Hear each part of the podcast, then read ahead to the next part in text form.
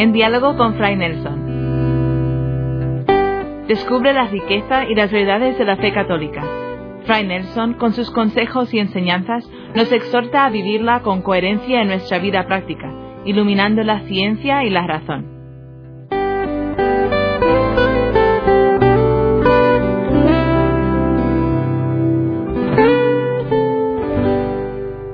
Muchos se preguntan, incluso de una manera honesta, no malintencionada, cómo funciona aquello de la autoridad y el poder en la iglesia.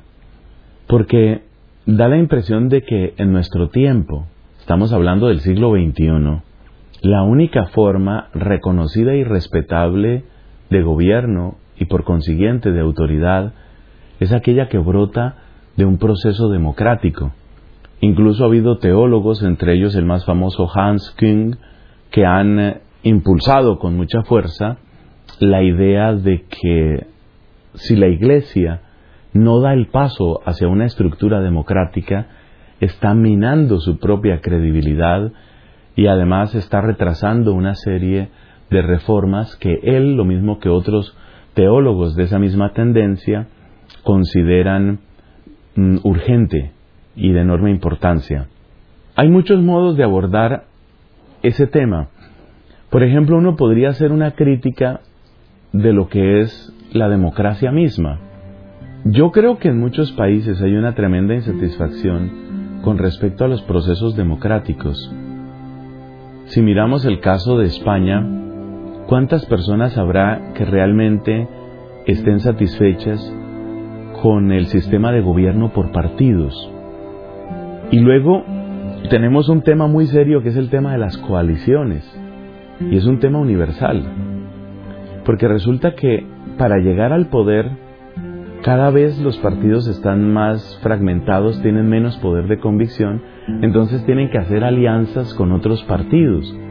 Pero por, por lógica consecuencia, esas alianzas implican luego el tener que responder a unas cuotas de poder o el tener que de alguna manera pagar el favor, porque nadie entra en una coalición simplemente por gusto.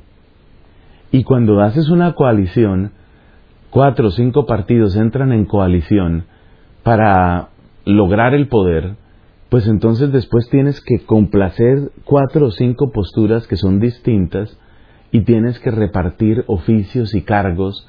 Y muchas veces lo que resulta de todo ello es un gobierno que deja muy satisfechos a los políticos, pero que deja terriblemente insatisfecho al mismo pueblo que los eligió. Entonces se dice, bueno, vamos a limpiar la política. Pero los procesos de ascenso dentro del mismo partido son procesos que suelen estar marcados por los mismos vicios que se quieren corregir. Entonces alguien dice, bueno, yo quiero llegar al poder para corregir los vicios del poder. Pero resulta que para llegar al poder tengo que atravesar las mismas aduanas, las mismas puertas, donde continuamente me están pidiendo como credencial los vicios que yo quisiera quitar. Esto no es un problema únicamente en Europa. Si uno va a Estados Unidos y uno pregunta cuál es la credibilidad de los senadores en el común de la gente, las expresiones de asco que vas a escuchar son muchas. Si te vas a Alemania y preguntas por los políticos, ya sabes lo que vas a oír. Si te vas a Italia, y em, recientemente, relativamente hace poco, pues hay toda una serie de escándalos muy visibles por las grandes manifestaciones en un gigante latinoamericano, el Brasil. Y también ahí la gente está protestando masivamente. Estamos hablando de millones de personas en la calle. Si me preguntas a mí, yo no espero demasiado de esa clase de manifestaciones.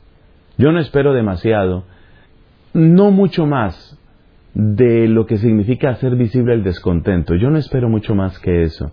Así como tampoco espero mucho más de los movimientos tipo indignados. No espero gran cosa de eso. El problema de fondo ahí es que la estructura democrática determina quién vive y quién no vive, y únicamente vive, es decir, únicamente tiene vigencia aquel que logra el poder. Y una vez que tú logras el poder, pues ahí existes democráticamente. Eso quiere decir que muy fácilmente se implanta una ética utilitarista. El fin justifica los medios. Lo que tenga que prometer, lo prometeré. Las alianzas que tenga que hacer, las haré. Las declaraciones que tenga que dar, las daré. Con tal de llegar al poder, porque si no, no existo. Un político sin votos no tiene significado dentro de un esquema democrático. Pero entonces fíjate el problema grave que surge de ahí, que lo ha vivido España, lo mismo que lo ha vivido México, lo mismo que lo ha vivido eh, Colombia y tantos otros países. Y esto al nivel local y de las provincias y de los departamentos, estados o como se llamen en cada sitio. ¿A qué problema me estoy refiriendo? A que si el político, dentro de una estructura democrática, sabe que necesita de la bienquerencia, necesita que lo quieran bien sus posibles electores, entonces el político pasa de locomotora a vagón. A ver si, si logro aclararme. Se supone que la idea de un gobierno es que el gobierno lidera, se supone que el gobierno lleva, marca una ruta. Lo que significa la palabra líder es eso, ¿no? Tomado de la lengua inglesa. Líder es el que va adelante, es el que guía. Pero a medida que los procesos democráticos y a medida que la maquinaria de los procesos democráticos va quedando más al descubierto, algo así como un automóvil al que cada vez se le ven mejor las piezas y las bielas y los engranajes y las correas, a medida que queda más claro cómo funciona la democracia, queda también más claro que el político cada vez más tiene que ser aquel que le pregunta a la gente ¿Vosotros qué queréis? ¿Qué os gustaría? ¿Qué tengo que deciros para que me elijáis? A ver, ¿qué queréis? ¿Queréis, ¿queréis matrimonio de cuatro? Pues vamos a pelear por eso. ¿Qué queréis? ¿Queréis que haya eh, consentimiento matrimonial a los 13 años o 13 años y medio, no sé cuánto? Pues si eso es lo que queréis, yo os lo voy a dar. Entonces el político se convierte en un mendigo de la opinión del pueblo. ¿Qué es lo que queréis? Y una vez que hay una sustancia, una información en datos de qué es lo que la gente quiere, entonces el político reestructura eso un poco, más o menos como hoy en los computadores hacemos el copiar y pegar, copy-paste. Entonces el político toma esos datos y hace su abracadabra y eso lo vuelve el discurso y esa es su plataforma. Yo creo que es importante tener esta visión realista de la democracia, para que no se piense que la democracia es una panacea, para que no se piense que esa es la manera de resolver las cosas. La democracia hoy en todo el mundo está enferma de esto. Cuando no se dan casos aún más aberrantes, como por ejemplo, que la gente termine determinando a quién elige por cosas tan absolutamente frívolas como el aspecto, la cara, la campaña publicitaria. Entonces el que sea más guapo, la que sea más bien parecida, el que parezca más simpático, el que tenga el lema más agarrador, ese es el que resulta elegido. O sea, tú pones el destino de millones de personas, tú pones billones y billones de euros o de dólares en las manos de un fulano porque es guapo, porque es simpático, o porque su campaña publicitaria, porque sus publicistas en una noche, después de mucho café y de mucho discutir, encontraron el lema preciso. El cambio llega con Ernesto, el cambio llega con Nelson, y ya tenemos el gran lema, y ya con el gran lema y con la campaña, y sabiendo qué hablar y dónde presentarse, esos son los engranajes, esas son las bielas, esas son las palancas y las correas. Y ya todo eso está desnudo, ya todo eso está a la vista, ya todo el mundo sabe qué es. Entonces, en un país como Estados Unidos, que es una referencia de democracia para muchísima gente, eso está tan claro, pero tan claro, tan absolutamente a la vista, que la gente sabe a quién tiene que elegir para la campaña publicitaria de manera que pueda elegir al presidente. O sea que realmente lo que debe elegir el candidato es quién le maneja la campaña. ¿Dónde quedan los intereses más profundos? Y sobre todo, ¿dónde queda la verdad? la verdad de lo que sería bueno, de lo que sería saludable, en dónde queda lo justo. Esas palabras ya no existen más. ¿Lo justo? ¿A quién le interesa lo justo? ¿Lo verdadero? Es impresionante los niveles, es impresionante comprobar los niveles de cinismo a los que se ha llegado dentro de esos caminos. No hace mucho, cuando se acusaba al gobierno sirio de utilizar armas químicas contra sus propios ciudadanos, la respuesta fue más o menos, pues sí, todo el mundo lo hace, así de sencillo, todo el mundo miente, cada uno utiliza lo que puede. Con esta visión suficientemente crítica, debemos entender lo que podría suceder en la iglesia si se accediera a los requerimientos de personas como Hans King y algunos otros. Entonces, ¿qué quieres tú? Un obispo que diga, yo sí presionaré por los derechos de... Conmigo, por fin, sacerdocio para las mujeres. Mujeres. Ah, responde a la multitud. ¿Qué queréis? El altar, el altar, queremos el altar, yo os lo voy a dar. Eso es lo que queremos, esa es la iglesia que queremos. Pero independientemente de que lo queramos o no, para eso muere Cristo en la cruz, para eso su sangre, para eso sus llagas, para luego ofrecer al mejor postor o a la mejor campaña publicitaria, ¿qué le cambiamos al Evangelio? ¿Eso es lo que quieres? Pues no va a ser, no va a ser, así no va a suceder. Entonces, ¿cómo funciona la autoridad en la iglesia? Porque no cabe duda de que hay una cantidad de corrupción en muchos procesos. ¿Qué tan corrupto pueda estar el aparato eclesial? Muy difícil responderlo. En unas declaraciones que se filtraron, esa palabra es muy importante hoy en día, las filtraciones. En unas declaraciones que se filtraron y que se supone que vienen del Papa Francisco, él dijo, palabras más, palabras menos, lo siguiente. En la curia hay mucha gente honesta y hay verdaderos santos. También hay otros grupos con sus propios intereses. Supuestamente, en esa misma ocasión, el Papa Francisco reconoció incluso la presencia de lo que se llama un lobby gay. No me interesa a mí entrar en esos detalles porque no tengo fuentes, no tengo nada firme en que apoyarme. Pero yo sí creo que aquello que está al principio de esa declaración del Papa es verdad. Y yo creo que hay mucha gente muy buena y muy honesta. Y lo puedo decir porque yo también he conocido. En otro de estos programas comentábamos las asociaciones mentales.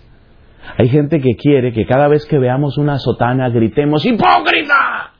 ¡Pederasta! Hay gente que quiere eso, que nuestro cerebro, a la manera del esquema de Pavlov, en vez de salivar como los perritos de Pavlov, cada vez que vea una sotana, empiece a gritar blasfemias. Hay gente que quiere eso. No les demos gusto. Seamos críticos, examinemos, seamos objetivos. Es posible que haya muchas cosas que se puedan mejorar y que se deban mejorar, en términos de procedimientos y en términos de personas específicas. Pero yo quisiera referirme en esta ocasión a la fuente de la autoridad en la iglesia. Y quisiera referirme sobre todo a cuál es el sustento que tiene esa autoridad. Porque hay gente que se imagina que lo nuestro como iglesia católica es una monarquía. No, no. Ni el esquema monárquico, ni el aristocrático, ni el plutocrático, ni el esquema democrático, por supuesto, retratan fielmente lo que es nuestra Iglesia católica. La Iglesia no corresponde a ninguno de esos modelos. Tiene algo de ellos, algo. Es evidente, por ejemplo, que cuando se habla del grupo de cardenales que eligen al Papa, eso se parece a un grupo de selectos, eso sería como una aristos, los mejores por ahí va la raíz griega, los mejores, los virtuosos, los aristos. Aristocracia. Esa sería la idea. Que tal o cual cardenal no corresponde a esa idea, siempre sucede. Pertenezco a la comunidad de los dominicos, la orden de predicadores, fundada por Santo Domingo a comienzos del siglo XIII. Con la bondad de Dios vamos llegando a los 800 años de existencia. Y desde el principio, el que llamamos nosotros nuestro Padre Santo Domingo, quiso que hubiera algunos procesos que se pueden llamar democráticos. Por ejemplo, entre nosotros, los conventos tienen una institución que se llama capítulo. Está conformada por aquellos que han hecho votos para toda la vida, votos perpetuos. Nosotros los llamamos votos solemnes. Y el capítulo del convento es el que elige al prior. Ahora, ese prior necesita una confirmación por un superior que se llama el provincial. El provincial confirma al prior, pero el prior es elegido por el capítulo en el convento. O sea que nosotros, por ejemplo, tenemos un esquema que se parece en algo a cuestión al, al estilo democrático. Pero hay que ir más hondo. La fuente última de la autoridad no son los dominicos, no somos los dominicos. La fuente última de la autoridad en nosotros, en la Iglesia Católica, proviene de los apóstoles. ¿Qué es lo que hace distinto a un apóstol en la Biblia? Y con esto me estoy refiriendo a los doce. ¿Qué es lo que hace distinto a un apóstol de otra persona? Con motivo de la elección del apóstol San Matías, que vino a reemplazar a Judas Iscariote, con motivo de la, no sé si la palabra elección es la más apropiada, pero utilicemos esa palabra. Y digo que no es la más apropiada porque al final, después de que propusieron nombres, lo que dice la Biblia es echaron suertes algo parecido a lo que tienen los coptos. Echaron suertes y entonces quedó eh, nombrado San Matías para que se uniera al grupo de los apóstoles. Pero bueno, con motivo de ese hecho, Pedro da un pequeño discurso y Pedro muestra dos cosas. Primero, que la traición de Judas no es una completa sorpresa, sino que de algún modo estaba dentro del presupuesto estaba dentro de aquello que podía suceder para el cumplimiento de las escrituras. Ese tema del cumplimiento de las escrituras no lo vamos a abordar en este momento. Bueno, eso es lo primero, lo de Judas. Pero luego dice Pedro, y esta es la parte que nos interesa más, tenemos que buscar a uno que haya estado con nosotros desde el bautismo de Juan hasta la crucifixión, hasta el sepulcro. Tenemos que buscar a uno que haya acompañado ese proceso y que pueda ser testigo con nosotros de la resurrección. La palabra fundamental es la palabra testigo. El significado primero de la palabra apóstol es aquel que puede dar el siguiente testimonio. Que Jesús de Nazaret predicó en Galilea subió a Jerusalén, siendo inocente fue condenado por las autoridades romanas debido a la instigación de los jefes judíos. Murió dolorosamente en la cruz, pero ha resucitado. Eso es lo que quiere Pedro. Alguien que pueda dar ese tipo de testimonio.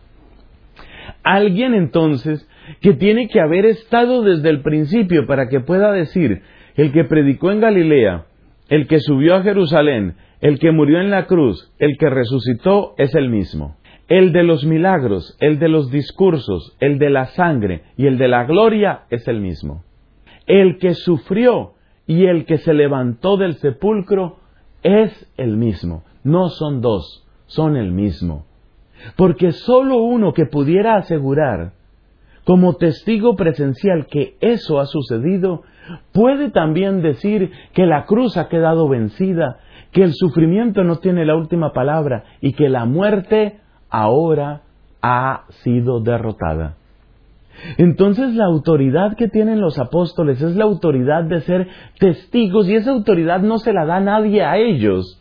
Es decir, no es una asamblea general de discípulos la que dice, oye, ¿quién será bueno para llevar adelante este negocio? ¿Quién tendrá así como capacidad ejecutiva?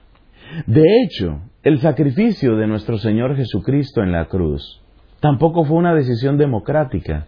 Tú te imaginas a Jesucristo reunido con los doce, por ejemplo, en la última cena y diciendo, bueno, vamos a hacer votación. Los que quieran cruz, levantar la mano. O bueno, vamos a hacerlo en secreto. Cada uno ahí en un pergamino. No había papeletas en esa época. A ver, cada uno en un pergamino. Escriba. Sí, si quieren cruz. No, si no la quieren. Así se determinó la salvación. Entonces la autoridad de los apóstoles es la autoridad de ser testigos, testigos que en voz activa, testigos que en primera persona pueden decir, yo sé que eso es así. Y por eso la primera labor de los apóstoles es predicar, es enseñar. Así lo describe también San Pedro en el capítulo sexto de los Hechos de los Apóstoles. Nosotros nos vamos a dedicar a la oración y al ministerio de la palabra. Eso es lo fundamental de ellos. Oración que los mantenga fieles en lo que han recibido. Ministerio de la palabra que haga que otros sean fieles a lo que se está transmitiendo. Eso es lo que tienen que hacer los apóstoles. Pero por supuesto el ministerio de los apóstoles no termina con ellos, ni el ministerio de Pedro termina con la muerte de Pedro. Entonces el ministerio de los apóstoles tiene que quedar en otros y eso es lo que nos encontramos, por ejemplo, en la segunda carta de San Pablo a Timoteo. Ahí donde dice el apóstol Pablo que es necesario que Timoteo elija hombres que sean suficientemente firmes en la fe y de buenas costumbres para que puedan educar a otros, para que esos eduquen a otros. Cuando Pablo habla de esa manera, ¿qué es lo que está diciendo? Lo que está diciendo es que se necesita una cadena de custodia, una cadena de responsables, algunos que puedan hacer lo mismo que hizo el mismo Pablo. Paredo kahumin, hokai parelabon, dice él en la primera carta a los Corintios paredo cajumin, transmití a vosotros, Hokai parelabon, lo mismo que yo había recibido. Eso es lo propio de los sucesores de los apóstoles. Entonces es la fidelidad al mensaje íntegro de la salvación, es la fidelidad a la palabra con toda su fuerza, con toda su hermosura, fecundidad e integralidad. Es esa fidelidad la que caracteriza el ministerio de los sucesores de los apóstoles, que son los obispos. Y como no ha terminado tampoco el ministerio de Pedro, porque es impensable que Cristo pidiera lo que pidió a Dios Padre en favor de Pedro únicamente para que ese hombre terminara luego muriendo unos años después. Aquello de confirmar en la fe a los hermanos y aquello de tener una fe que pueda servir de roca para la iglesia, eso evidentemente no termina con Pedro. Entonces ahí tienen la estructura de la iglesia. ¿Por qué tenemos obispos? Porque hay sucesión apostólica, porque el mensaje desde la mañana de Pentecostés, desde la mañana misma de la resurrección hasta nuestros días, tiene que llegar con toda su plenitud, con toda su fuerza, con toda su belleza. Pero como no siempre estarán absolutamente de acuerdo en todos los obispos, ahí está el ministerio del sucesor de Pedro, para confirmar en última instancia cuál es, cuál es el depósito precioso de la fe, aquel aquel depósito que le costó sus llagas y su sangre a nuestro amado y bendito Señor Jesucristo, al que sea la gloria por los siglos eternos. Amén.